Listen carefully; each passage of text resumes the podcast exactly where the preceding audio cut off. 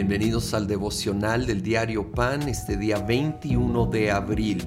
Vamos a la segunda parte de Marcos capítulo 11.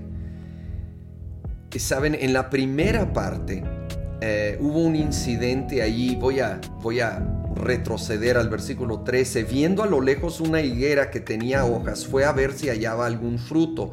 Cuando llegó a ella, solo encontró hojas porque no era tiempo de higos. Nadie vuelve jamás a comer fruto de ti, le dijo a la higuera y lo oyeron sus discípulos. Ahora sí, con ese contexto vamos al versículo 20. Por la mañana, al pasar junto a la higuera, vieron que se había secado la raíz. Pedro, acordándose, le dijo a Jesús, Rabí, mira, se ha secado la higuera que maldijiste. Ahora, esto no es solo un arranque de ira de Jesús, créeme, es una lección esa higuera tenía hojas, pero no tenía higos, no tenía fruto. Y nos está enseñando que necesitamos, con la ayuda del Espíritu Santo, dependiendo de Él, buscando de Él, tener fruto, no solo hojas. Es decir, no solo una fachada, no solo algo externo que parece a lo lejos, como parecía esta higuera, uh, fructífero, productivo, bueno, pero cuando te acercas te das cuenta que no hay fruto en esa vida. Ni el fruto interno de amor, gozo, paz, paciencia, todo el fruto del Espíritu Santo, ni, ni, ningún fruto de, de estar caminando en obediencia al Señor. Necesitamos asegurar que desde nuestro interior hay este fruto y que es siempre no solo en arranques, porque ah, habla aquí de temporadas, ¿verdad? Ah, no era tiempo de higos.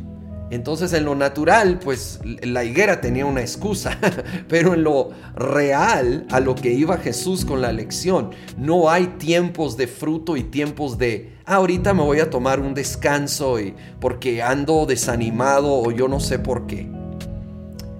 Necesitamos buscar con la ayuda de Dios estar produciendo fruto en nuestra vida en todo tiempo. Luego, dice el 24, por eso les digo, crean que ya han recibido todo lo que estén pidiendo en oración y lo obtendrán. Y cuando estén orando, si tienen algo contra alguien, perdónenlo para que también su Padre que está en el cielo les perdone a ustedes sus pecados. Y oímos mucho de la importancia de perdonar, pero me llama la atención cómo lo dice este versículo 25. Cuando estén orando, si tienen algo contra alguien, perdónenlo para que nosotros seamos perdonados.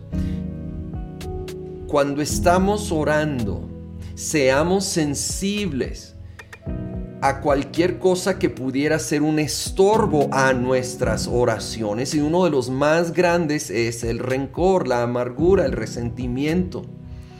Y ese es el momento en oración declarar nuestro perdón a la persona y yo te animo a bendecir a la persona con, con oración.